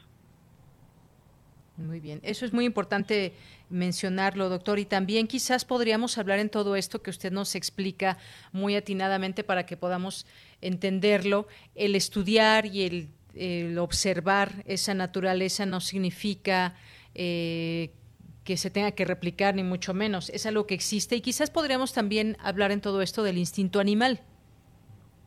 Sí, eh, en, realidad eh, eh, es un continuo lo que, lo que observamos en la naturaleza, desde organismos en los que el aprendizaje casi no juega un papel importante en su vida y entonces la mayoría de las cosas que uno ve son respuestas un poco automáticas que normalmente llamaríamos instinto, hasta organismos en los cuales el aprendizaje juega un papel preponderante, pero aún en esto suele haber elementos que son más o menos automáticos del tipo de lo que llamamos instinto. Aquí, por ejemplo, daría, daría un caso que, un símil entre los humanos y otros bichos, que son los celos. Los celos sexuales, el celar a la pareja. Eh, nosotros vemos en muchos organismos fenómenos parecidos. Los, los, los pájaros o las lagartijas, eh, macho tras aparearse, se mantienen muy cerca de su pareja reproductiva y evitan que otros machos se les acerquen. Y yo estoy seguro que la sensación de ver otro macho acercándose a su pareja debe ser parecida subjetivamente a la que nosotros experimentamos como celos. Entonces tenemos esa predisposición a que no nos guste la idea, a sentirnos un poco incómodos con, con, con, la idea de nuestra pareja eh, teniendo, recibiendo aproximaciones de, de, otro individuo y sin embargo tenemos la capacidad de entender ese, esa respuesta, digamos, un poco instintiva, y de, y, de, y de controlarla y de ajustarla, porque nosotros sabemos, nos sabemos a nosotros mismos eh, libres y, y, otorgamos esta libertad, a, eh, reconocemos esta libertad como un derecho de todos. Y en esa medida podemos reconocer el origen de esta, de esta conducta, el origen instintivo, y podemos también decidir que no se exprese y decidir suprimirlo. Eso es una decisión nuestra. Claro. Oiga, pues qué interesante todo esto que nos platica. Esta charla todavía se puede ver ahí en el canal de Universum, en, Facebook Live, donde yo lo vi, donde se transmitió. Eh, invitar a la gente que pueda ver y escuchar esta charla. ¿Algo más que quiera agregar, doctor, antes de despedirnos? No, realmente ese es el punto central. No, eh, eh, eh, no usemos a la naturaleza como, como nuestra guía. En la naturaleza existen ejemplos de lo que queramos nosotros mostrar, porque la naturaleza es muy diversa pero nuestra diversidad es, es, tan grande como nosotros nos permitamos tenerla. Ese sería el único mensaje. Muy bien. Pues doctor, muchísimas gracias. Gracias por esta conversación aquí en Prisma RU de Radio UNAM. Muchísimas gracias a usted, Deyanira. Hasta luego. Hasta luego. Bueno, pues fue el doctor Constantino Macías García, investigador responsable del Laboratorio de Conducta Animal del Instituto de Ecología, del cual también es director. Pues interesante todo esto que nos platica. Les digo, ahí está la charla y seguramente esa charla, si les interesa el tema, nos va a remitir a muchas lecturas y a seguir investigando sobre estos temas. Continuamos. Prisma RU. Relatamos al mundo. Porque tu opinión es importante, síguenos en nuestras redes sociales, en Facebook como Prisma RU y en Twitter como arroba PrismaRU. Y le damos la bienvenida ahora en este espacio, ya entramos ahora a los poetas errantes. Está en la línea Sahari Almaraz, que forma parte de este grupo de poetas errantes que forman parte del Servicio Social de Radio UNAM. Sahari, muy buenas tardes. Buenas tardes, Bella. Muchas gracias. Gracias a ti. Pues cuéntanos qué vamos a escuchar el día de hoy. Bueno, en esta cápsula del día de hoy, la verdad es que esto es una historia de superhéroes. Sobre todo de una heroína llamada Irena Sendler. Ella fue una enfermera polaca durante la Segunda Guerra Mundial que ayudó, planeó y salvó a miles de personas eh, durante el holocausto judío y con esta cápsula me gustaría hacer una semejanza a lo que está pasando actualmente y al papel heroico y fundamental de las enfermeras mexicanas el día de hoy ante la pandemia del coronavirus, que ayudan todos los días, auxilian y atienden a todos los pacientes. Y bueno, más que nada, esta cápsula es para todo el cuerpo médico mexicano. Espero que les guste mucho. Claro que sí, nuestros superhéroes hoy en día. Vamos a escucharla, Sahari. Adelante poeta soy, errado voy, buscando el sonido que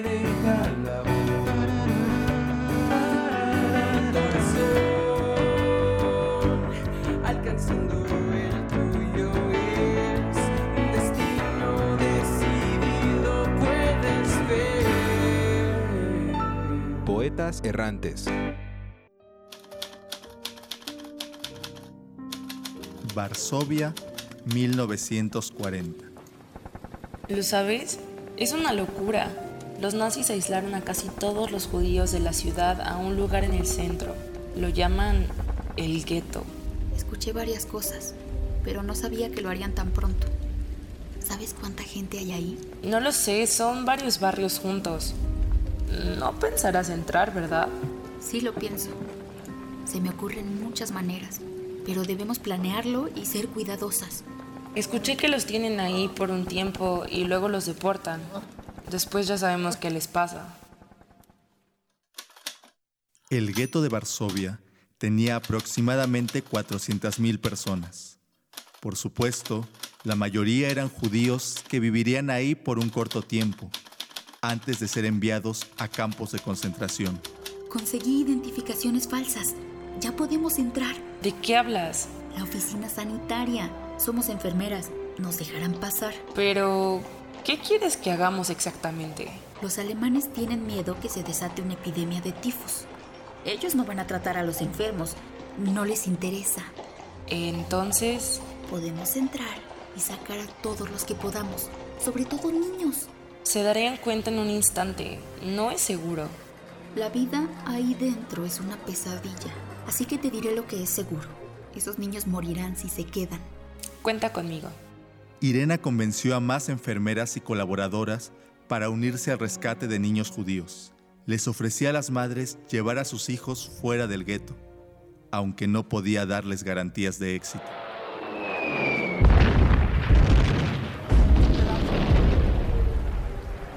Debemos irnos. ¿Estás listo? Mamá. Estarás bien. Mami te ama. Te veré pronto. Chiquito, vamos a jugar a un juego. Recuerda que no puedes hacer ruido. No puedes hablar. No puedes llorar. Solo así lo lograremos. ¿Me entiendes? Debe irse, ¿verdad? Tendrá una identidad nueva y es su mejor oportunidad. pero debemos irnos ya. ¡Hey! ¿Qué cargan en ese vehículo? Quiero ver sus documentos. Somos de la Oficina Sanitaria de Varsovia. Llevamos enfermos y cadáveres por el tifus. Es urgente sacarlos para evitar epidemias. Ah, sáquenlos de aquí. Comenzó a sacarlos en ambulancias como víctimas de tifus. Tengo un saco de papas y dos botes de basura. ¿Podemos meter tres niños ahí? Mi hermano me dio una caja de herramientas. Ahí caben uno o dos. Saldrá un cargamento de mercancías a las dos de la tarde. Cuatro niños saldrán a esa hora, pero debemos apresurarnos. En sus manos, todo se transformaba en una vía de escape. Pero llegó el año de 1943. Irena Sandler queda arrestada por conspirar en contra del gobierno alemán y ayudar a judíos. Queda sentenciada a muerte. Su ejecución se llevará a cabo en siete días. Pero el día de su ejecución pasó algo curioso.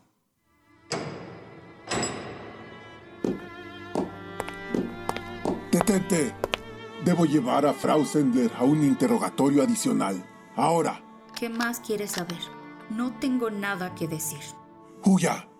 Irena y sus compañeras lograron salvar más de 2.500 niños judíos por diferentes medios. Murió en el 2008, a sus 98 años. Nunca digas que esta senda es la final, porque el cielo gris cubrió la luz del sol. El momento tan ansiado llegará y el sonar de nuestra marcha escucharán. Lo que acabamos de escuchar es el proyecto radiofónico de los estudiantes que realizan el servicio social en Radio UNAM, unidos solo por el amor a la poesía y al sonido. Radio UNAM, experiencia sonora.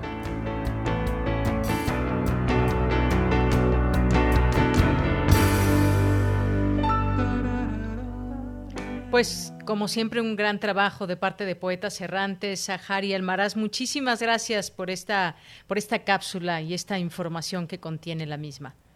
Muchísimas gracias a ustedes. Bien, pues nada más recordar que lo sigan en redes sociales, Poetas Errantes en, en, Facebook, y ahí van subiendo sus materiales y pueden intercambiar también algunas opiniones, poemas o lo que quieran ahí con, con los poetas. Gracias, Sahari. Muchas gracias a ti. Hasta luego. Hasta luego, un abrazo. Continuamos. Prisma RU. Relatamos al mundo.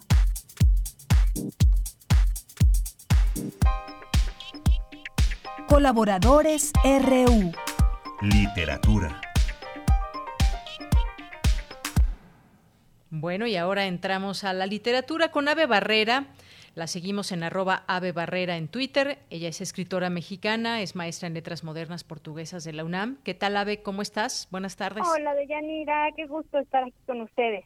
Pues también para nosotros es un gusto poderte escuchar en este día y en este espacio de literatura. ¿Qué nos vas a contar hoy, Ave?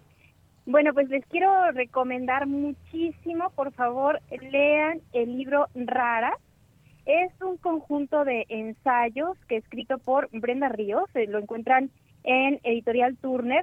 Eh, es de edición reciente, así que será muy fácil encontrarlo. Y este, este libro es un conjunto de ensayos eh, sobre el amor, lo femenino y la voluntad creadora, así dice en la portada. Pero eh, lo que nos encontramos en, en el interior es una colección de 24 ensayos acerca de mujeres son 24 mujeres, todas ellas eh, creadoras, la mayoría escritoras, eh, y que tuvieron vidas así como muy pues, intensas, eh, muy interesantes, ¿no? Y lo que hace Brenda, Brenda Ríos, a mí me parece sumamente interesante porque hace una selección no de las de las más destacadas, no de las más geniales, sino que hace una mezcla muy diversa de mujeres súper, súper importantes y otras que no son tan conocidas. Otras incluso que son como de nuestra generación, mucho más eh, eh, en corto. Y lo que, lo que me gusta mucho de esta selección, muy arbitraria, porque desde el inicio del prólogo lo anuncia así, dice, estas son mi colección de ensayos, no es no pretende agotar nada, no pretende ser una lista de algo, una, una agotar una lista, simplemente son miradas, es un conjunto de miradas de diferentes mujeres, de diferentes ámbitos, y eso, esta, esta perspectiva me parece, me parece muy interesante porque nos permite de alguna manera eh, enfocarnos más en el diálogo que establece Brenda con nosotros, en la manera que tiene de mirar a estas mujeres. Y eso nos permite como de, de alguna manera acercarnos a otro tipo de mujeres, hacernos, hacer nosotros nuestra propia selección de, de mujeres admirables y, y, aprender a partir de la perspectiva que nos ofrece, ofrece Brenda Ríos, aprender como a observar, observar eh, qué es lo que han hecho y no únicamente lo que han hecho, sino quiénes son y cuál es eh, su importancia, no tanto a partir de, de, la trascendencia que tienen en la historia, sino de cómo habitan el mundo, cómo eh, experimentan los fenómenos del cuerpo y algo mucho más sensorial y mucho más cálido que únicamente ir hacia como la parte de la razón y de la trayectoria y todo esto. Este es el, el libro Raras y yo lo recomiendo muchísimo. Oye, pues qué mirada tan interesante de todo esto que nos platicas, estas 25 perspectivas eh, de mujeres eh, ligadas quizás a la pasión creadora. No sé si nos puedes decir de algunas de las mujeres que se hablan en este libro. Sí, mira, viene por ejemplo Amy Winehouse, eh, pero también está Clarice Lispector. Hay una poeta mexicana muy, muy joven que se llama Shelha López, pero también está Elena Garro, o está la comediante Ana Gatsby, que acaba de sacar su segundo su segundo show en, Netflix. Está también Lucia Berlin, Anne Sexton, Carson McCullers. Y cada, cada ensayo es una, eso es como una manera de mirar la trayectoria de estas mujeres, la vida de estas mujeres y la experiencia corporal y sensorial de ellas, más que centrarse como en algo muy, muy intelectual. Claro, y además, pues mujeres tan diferentes por lo que nos mencionas, algunas de ellas, cada una con una, una vida pues bastante quizás intensa por los nombres que escuché que nos haces referencia. Seguramente interesante, y se antoja este libro, por supuesto. Eh, ahora que estamos en el confinamiento, pues hay manera también de, de, poder pedir los, los, libros a casa, por ejemplo. No dejemos esta costumbre de visitar ahora virtualmente esas eh, librerías y todo lo que nos están ofreciendo también y poder hacernos de, lecturas como esta, Ave.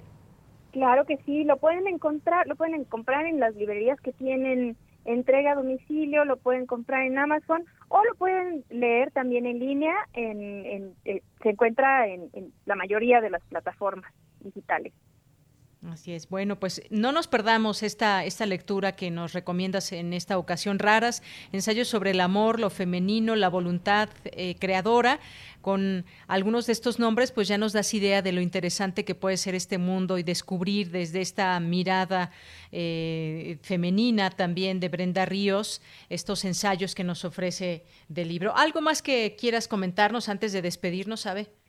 Pues eh, recomendárselos muchísimo, léanlo, lo van a disfrutar mucho. Es, un, es una mirada muy particular porque plantea una ética del día a día. Es como la guerra de lo cotidiano, donde el cuerpo es el campo de batalla. Así lo dice ella en el prólogo y me parece que se van a identificar muchísimo con estas, con todas estas raras. Seguramente. ¿De qué año es este libro? Es, eh, salió en 2019, me parece, si, mal no recuerdo, salió, sí, esta es de 2019, es muy reciente, entonces todavía está circulando en, en librería. Muy bien, pues nos quedamos con esa recomendación en este día martes aquí en Literatura, en este espacio que tenemos dedicado a la literatura. Gracias, Abe Barrera, por estar con nosotros. Muchas gracias, Deyanira. Un abrazo. Un abrazo para ti también. Hasta luego. Ave Barrera, escritora maestra en letras modernas portuguesas de la UNAM. Hoy con esta recomendación sigamos haciendo pues nuestras lecturas desde el confinamiento, recomendando también estas posibilidades como la, la que nos da AVE. Continuamos. Prisma RU. Relatamos al mundo.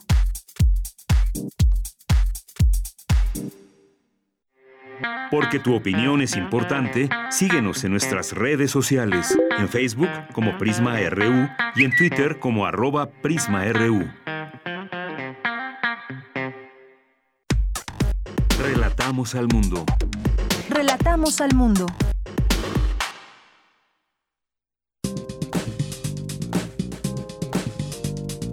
Cultura RU.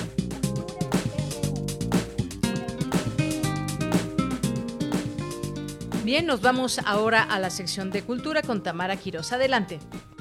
¿Qué tal? Muy buenas tardes a todos los que nos escuchan. Siempre es un gusto poderlos saludar a través de estas frecuencias universitarias. Ya casi terminamos nuestra transmisión y antes de que eso pase, los quiero invitar a que participen en una convocatoria. Smart Films es un festival de cine hecho con celular y para platicarnos más detalles de la convocatoria que lanzaron hace unas semanas, nos enlazamos con Adriana Sánchez. Ella es directora de Smart Films México. Adriana, es un gusto saludarte. Para entrar en contexto, me gustaría que nos platicaras del inicio de este proyecto. Listo, pues te cuento. Gracias por el espacio. Smart Films es un festival de cine hecho con celulares que nació hace seis años en Colombia y trajimos hace tres años a México con la misma intención que nació en Colombia, que es democratizar el cine a través de la utilización de una herramienta tan cotidiana como lo es el celular. El festival es un proceso de ejecución anual, lo lanzamos ahorita el 3 de junio, lo lanzamos con dos categorías en la que estamos esperando que todos participen, es la categoría juvenil y la categoría profesional.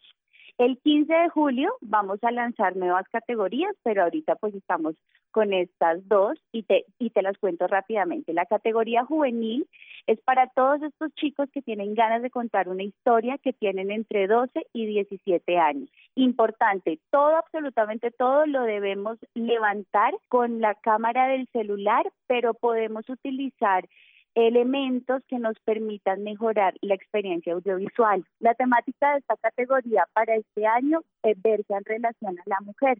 Entonces, ¿cómo es la, importancia de la mujer en, en la época actual? Este es un poco la temática.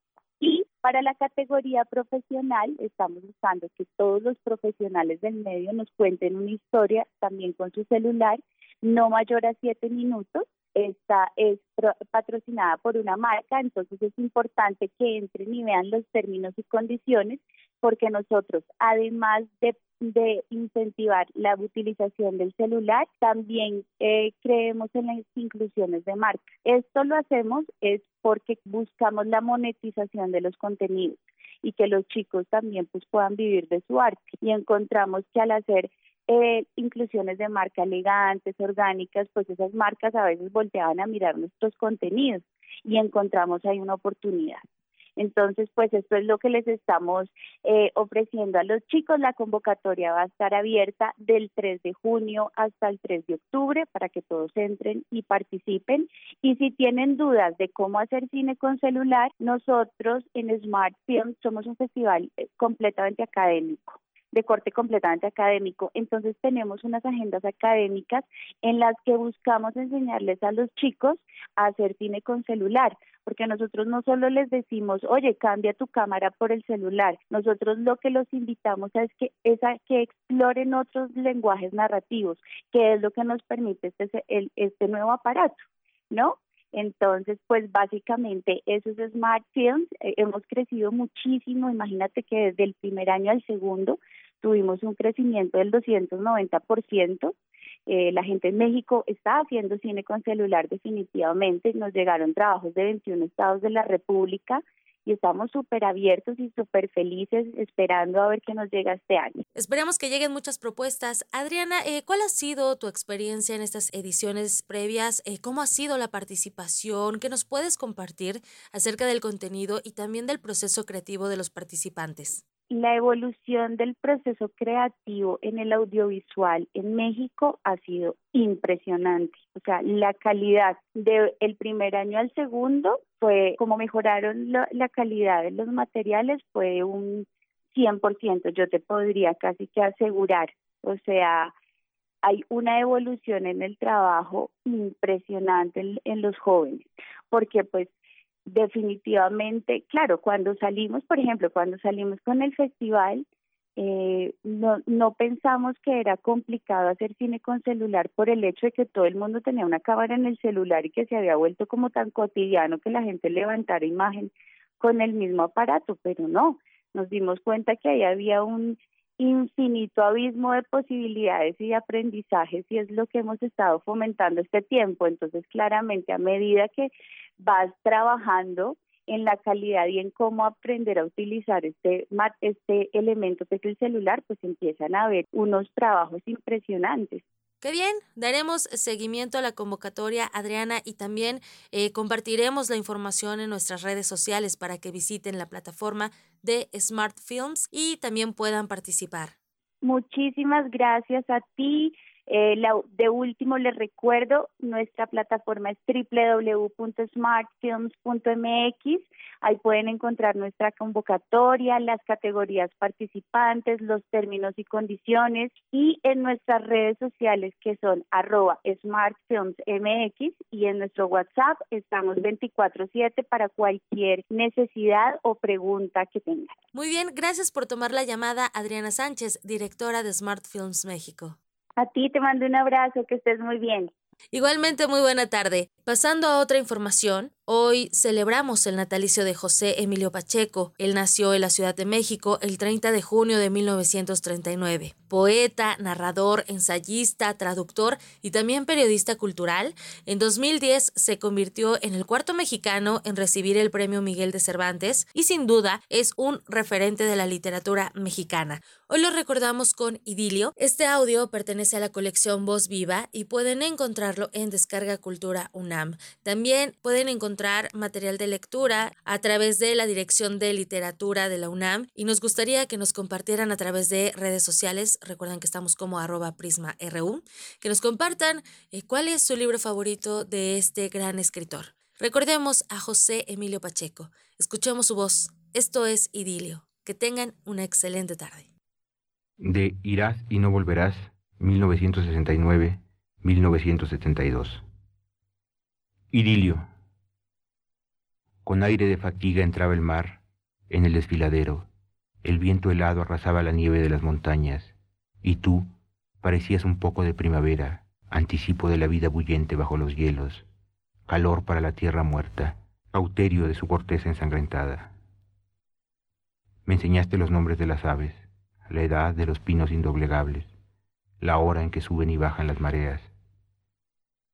En la diafanidad de la mañana se borraban las penas, la nostalgia del extranjero, el rumor de guerras y desastres. El mundo volvía a ser un jardín que repoblaban los primeros fantasmas, una página en blanco, una vasija en donde solo ocupo aquel instante. El mar latía, en tus ojos se anulaban los siglos, la miseria que llamamos historia, el horror que agazapa su insidia en el futuro. El viento era otra vez la libertad que el hombre ha intentado apresar en las banderas. Como un tañido funerario entró hasta el bosque un olor de muerte. Las aguas se mancharon de lodo y de veneno. Guardianes llegaron a ahuyentarnos.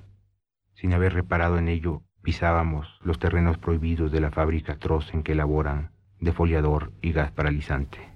Bien, pues ya casi llegamos al final de esta emisión. Muchas gracias a todas las personas que nos siguen día con día, que nos mandan sus mensajes, que están atentos, que están pendientes de los temas. Gracias por ser parte de este programa.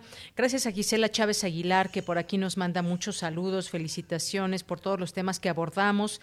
Muchas gracias, Gisela. Te mandamos un abrazo desde aquí. Armando Cruz, que nos dice, buen día, el doctor que habló de conducta animal quiere equiparar actitudes humanas conformadas por la cultura de cada sociedad a las de ciertas especies y dice que las generan las generan sentimientos iguales como los celos. ¿De verdad cree que tenemos los mismos sentimientos?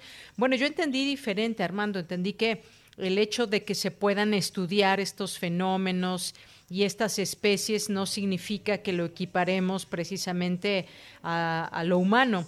Esto es muy importante de mencionarlo, aunque algunas, algunas cosas pueden tener algunas eh, similitudes. Muchas gracias por el comentario. Gracias también a todas las personas que están aquí presentes. A todos los leemos y es un gusto que estén aquí con nosotros todos los días. Noemí, a Daniela Dramos, muchas gracias también a Marisol Eh, muchas gracias a todos ustedes que están aquí atentos y pendientes. Nosotros lo estamos también de todos ustedes. Gracias allá en cabina a quienes acompañan esta emisión y que hacen posible que podamos llegar hasta sus casas, hasta su automóvil, su trabajo, donde quiera que se encuentren. Muchas gracias. Es un gusto saber que contamos con su sintonía.